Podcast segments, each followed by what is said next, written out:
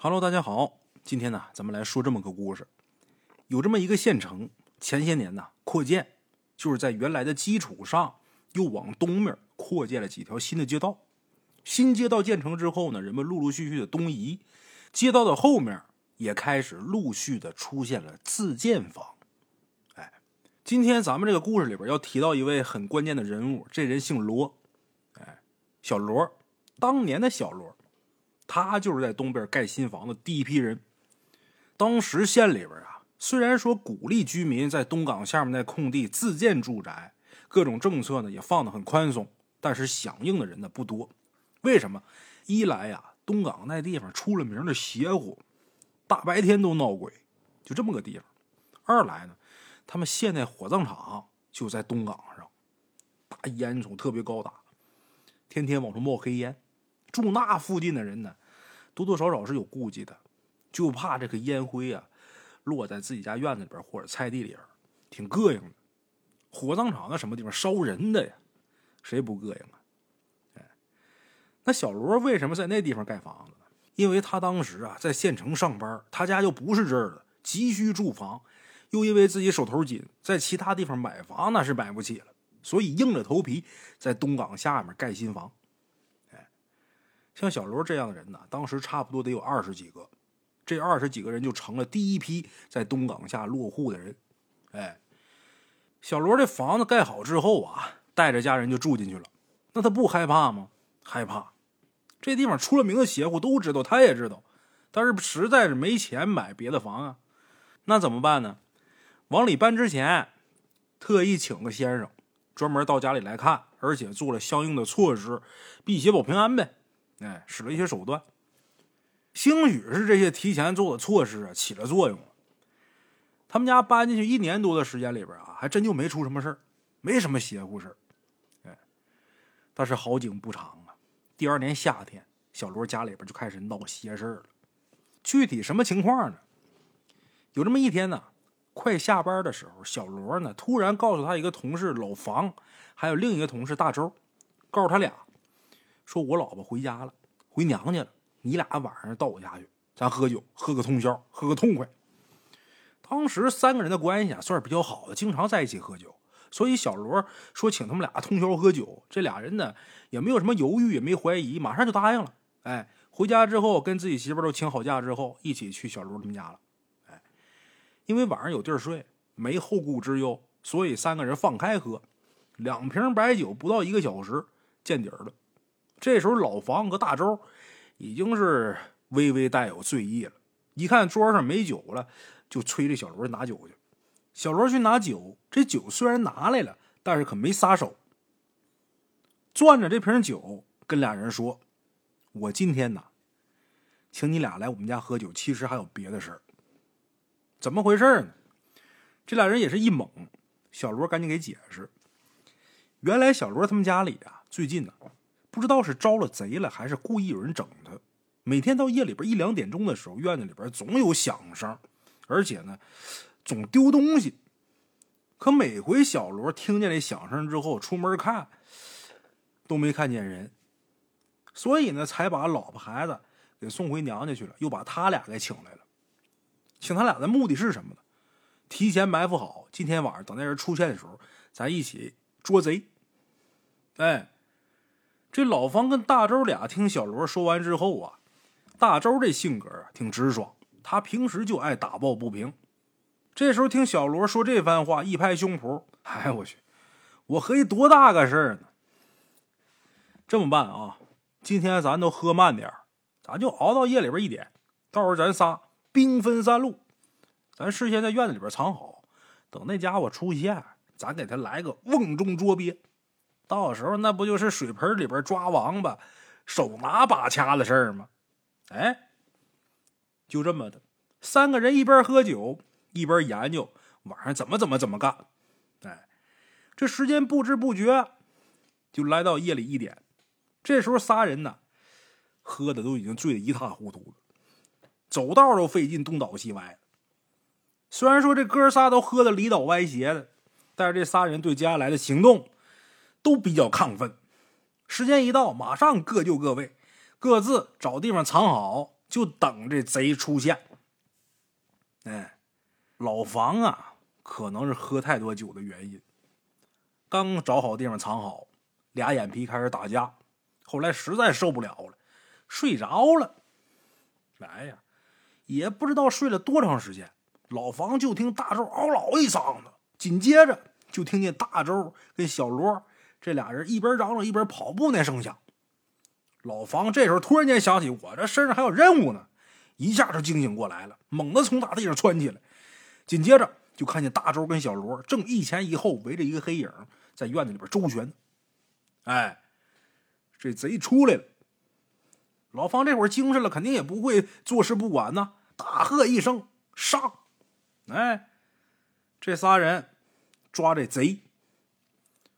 老方事后说，他当时明明是喝了很多的酒，按道理来说醒酒不应该那么快，但是当他大喝一声窜起来之后，才发现啊，自己头不昏脑不胀，而且浑身上下呀全是力气，追这小偷啊！那步伐都变得特别轻盈，比平时不喝酒都利索。哎，小罗他们家这院啊不大，他们仨逮这一个，没大会儿功夫就把这小偷就给摁住了。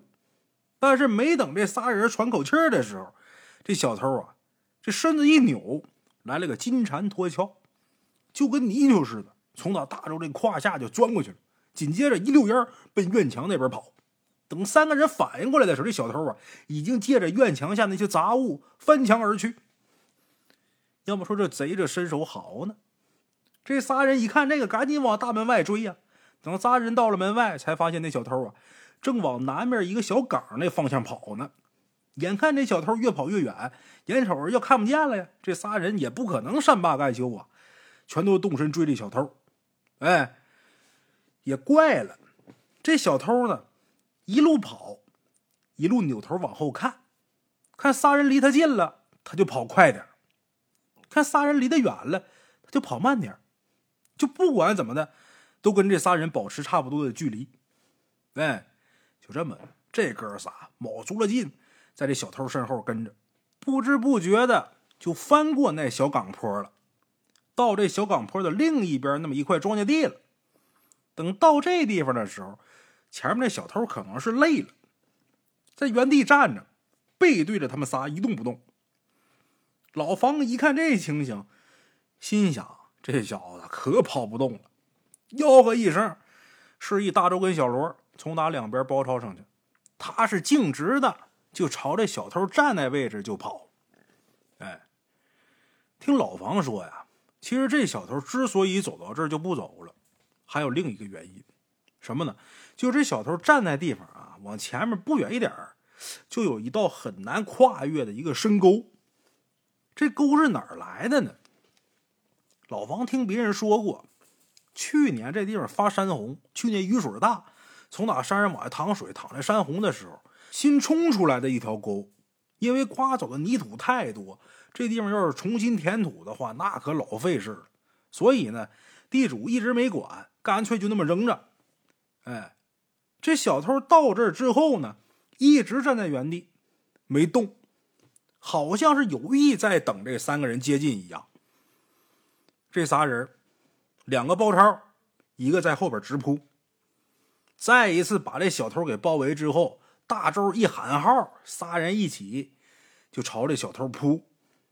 但是让他们三个没想到的是，就在他们这手马上要碰着小偷这身体的时候，这家伙又不按套路出牌了。纵身一跃，跳那沟里去。那沟多深呢？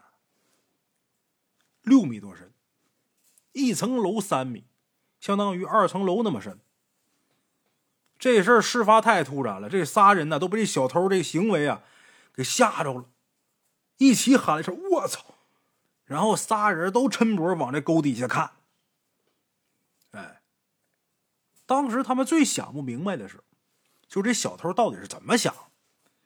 你既然想跳，你为什么不早点跳？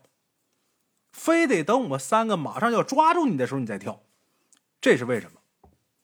想不明白。但是当时他们相比较这疑惑来讲，更多的是震惊。而且紧接着又出现了更为震惊的一幕。他们仨不是刚探出头吗？往这沟底看的时候，就看这小偷正昂着沾满泥土的头，面无表情的看着他们三个。然后这小偷竟然微微一笑，冲他们三个作了个揖，紧接着一猫腰就头下脚上的钻土里边去。哎，当时看见这一幕，整个人都炸了。这仨人心脏都突突直跳，老房那心都快从打嗓子眼儿蹦出来了。最后也不知道谁鬼叫一声，紧接着三个人就跟见了鬼一样，争先恐后的往身后跑。老房跑着跑着就发现不对劲儿了，因为大周跟小罗早就已经跑出去很远了，而他呢就是在原地极力的往前跑，但是这身体呢却一直在原地踏步，不管怎么加速都不管用。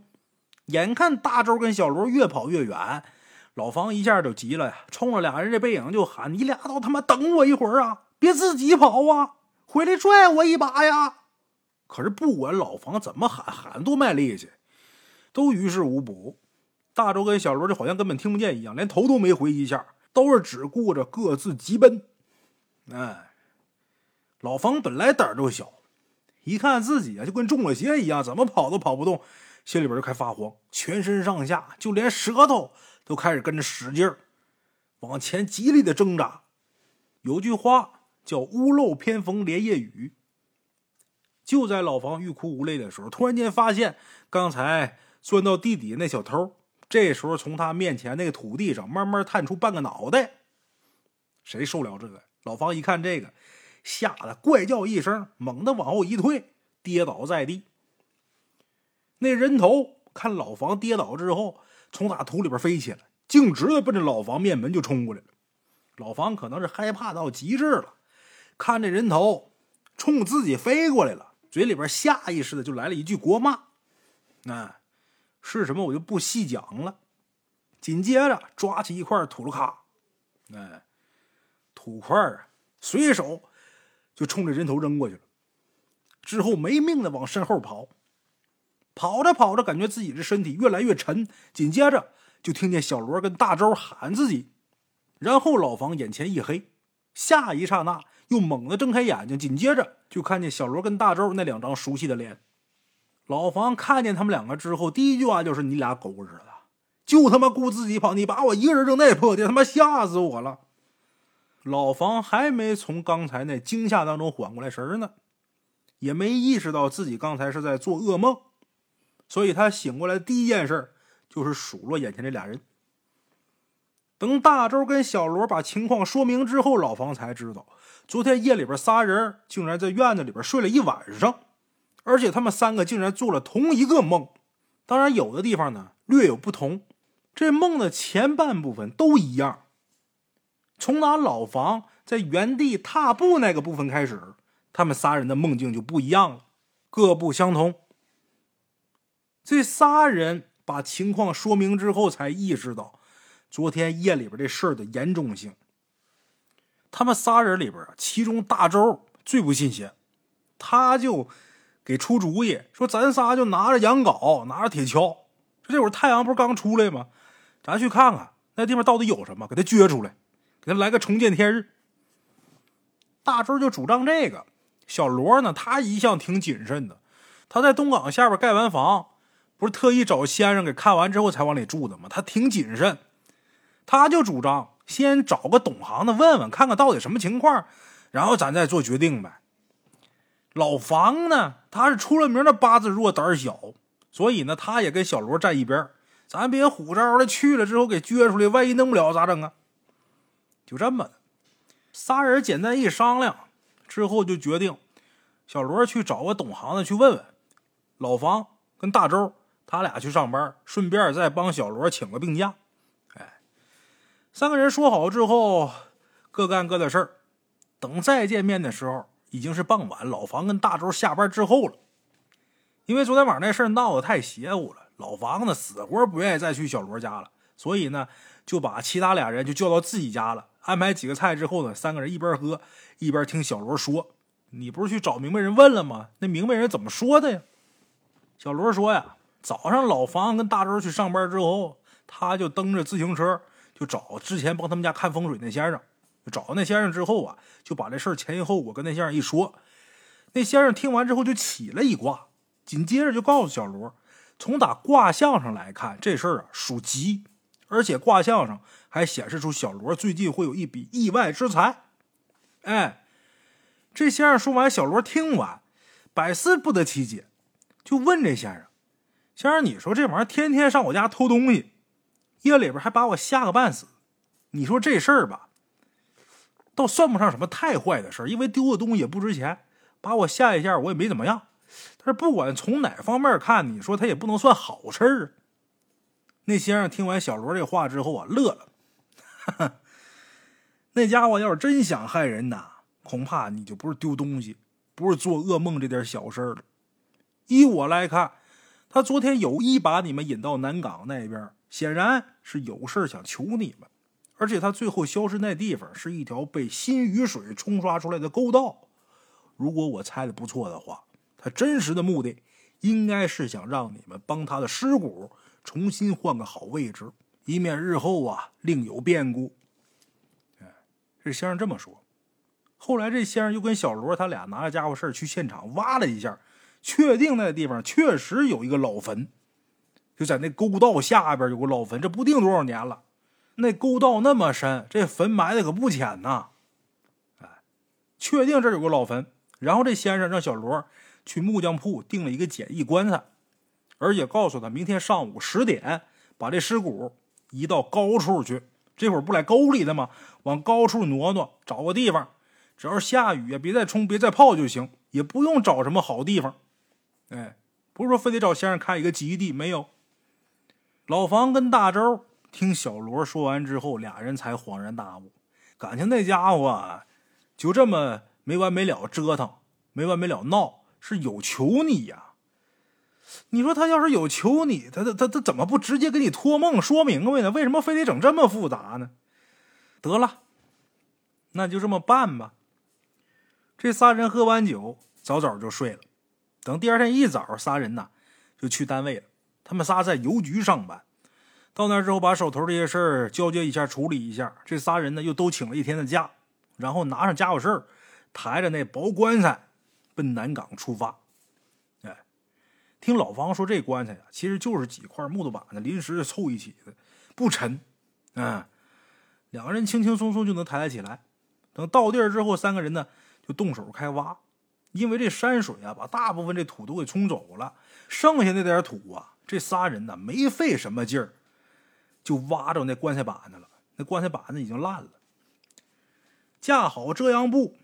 小罗呢，弯下身子开始捡尸骨，把尸骨全都捡到这个新棺材里之后，这仨人呢抬着棺材把这尸骨埋到老房他们家的一处高地里。哎，老房他们家有地，那地方还挺高耸。他们俩去别人家埋，你不得给钱或者说有奖吗？也嫌麻烦，得了，直接埋老房他们家吧。他们仨关系处的好，另外赶上这事儿了，就埋我们家那块闲地里得了。那。就这么的埋他们家。等埋好，仨人呢又在坟前烧了点黄标纸，简单祭祀一下。这仨人呢长舒一口气，各自回家吃饭。这事儿算完了。至于先生说的那意外之财在哪儿呢？有，差不多一个多月以后，老方说当时啊，他正在家里边吃早饭，小罗突然间找着他，从他怀里边掏出很多大洋。哎，银元呢，非要送给他。老方当时被小罗这举动整得一头雾水的，也想不明白这是干嘛呀。小罗告诉他，昨天傍晚呢，小罗他媳妇儿去自己家那菜园里边割韭菜，就发现啊，原本这块菜地呀挺平整，但是今天这地里边不怎么的，就多出一块凹下去的一个大坑，而且这个坑中间那个位置还有一块鼓包。就好像那里边藏着什么东西一样。紧接着，小罗他媳妇呢就把这事告诉小罗了。小罗听他媳妇说完之后呢，就去菜园里边就看，确实有这么个坑，坑里边还有个包。蹲地上合计半天，也没想出个一二三来。眼看这太阳要落山了，小罗干脆回家拿铁锹，就把这坑就给挖开了，想看看这鼓包的位置下面藏了什么东西。挖了能有十几分钟，挖出一块大石头。一看这石头，小罗哭笑不得了。这还挖什么呀？这这这一块石头呀！就在小罗开始动手要填土的时候，突然间莫名其妙出现一个念头，什么呢？挖都挖了，为什么不看看这石头底下是什么呢？这个念头啊，就随着小罗填坑的这个动作越来越强烈。正在小罗犹豫不决的时候，他媳妇儿突然间来了一句：“嗨，挖都挖了，也不差这一会儿了，把这石头挖出来算了，省着以后啊还碍事儿。”就这么的，小罗本来就犹豫不定，他媳妇儿再这么一说，得接着往下挖。又费了一番功夫，把这大石头给挖出来之后，小罗才发现这块大石头底下全都是碎石，而且这些碎石几乎是没什么泥土，松松散散。小罗直接用手就给扒拉开了。大概清理出二三十块碎石之后，几个黑布包袱就在这个坑里边出现了。小罗把这包袱取出来，打开之后，才发现里边全是牛皮纸。把这牛皮纸给打开之后，里边严严实实裹的全是洋钱、大洋。把这些大洋赶紧弄回家，弄回家藏好了。小罗一直兴奋到后半夜，才迷迷糊糊的睡着。太高兴，也不知道睡了多长时间，小罗突然间发现自己出现在老房他们家那块安置尸骨的那块闲着的地里边。在这儿，小罗看见之前梦里那小偷。冲他弯腰做了一个揖之后，然后转身往身后走了。小罗正想开口问话，突然被他媳妇叫醒了。等小罗睁开眼睛之后，才发现这时候天已经亮了。哎，坐在床上想着梦里边的情境，小罗感觉自己平白无故得了这么些洋钱，应该跟千古这事儿有关系。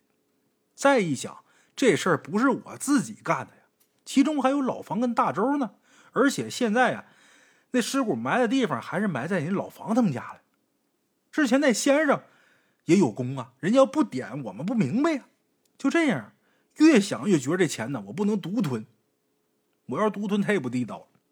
得，思前想后，小罗还是决定把这些钱分成四份其他三个人都有份跟自己媳妇一商量，自己媳妇也同意。就这样，小罗拿着四份钱当中的一份钱。去了离他最近的老房他们家，哎，这些洋钱老房本来不想要，但是实在是推脱不了，就留下来了。后来到零八年就奥运会那一年呢，老房子曾经卖了一部分，还剩下一部分，卖那一部分，在当时来说，在县城里边买一套三居室用不了，哎，还剩下一部分，剩这部分搁到现在那更别说了，现在这大洋更是价了。啊，这事儿里边啊，小罗讲究啊，人呐，平时你看不出来什么，真到这时候啊，才能看出人性。小罗的这个行为，列位听故事的可能觉得理所当然，但是这事儿没摊到自己身上，真摊到自己身上，白花花的大洋，那可是一摞一摞的钞票啊！真摊到自己身上，又有多少人能做到跟小罗一样，把这份钱一分四份送出去三份这太不容易了。好了啊，咱们今天这个故事呢，就说到这儿了。我是孙大圣，咱们下期见。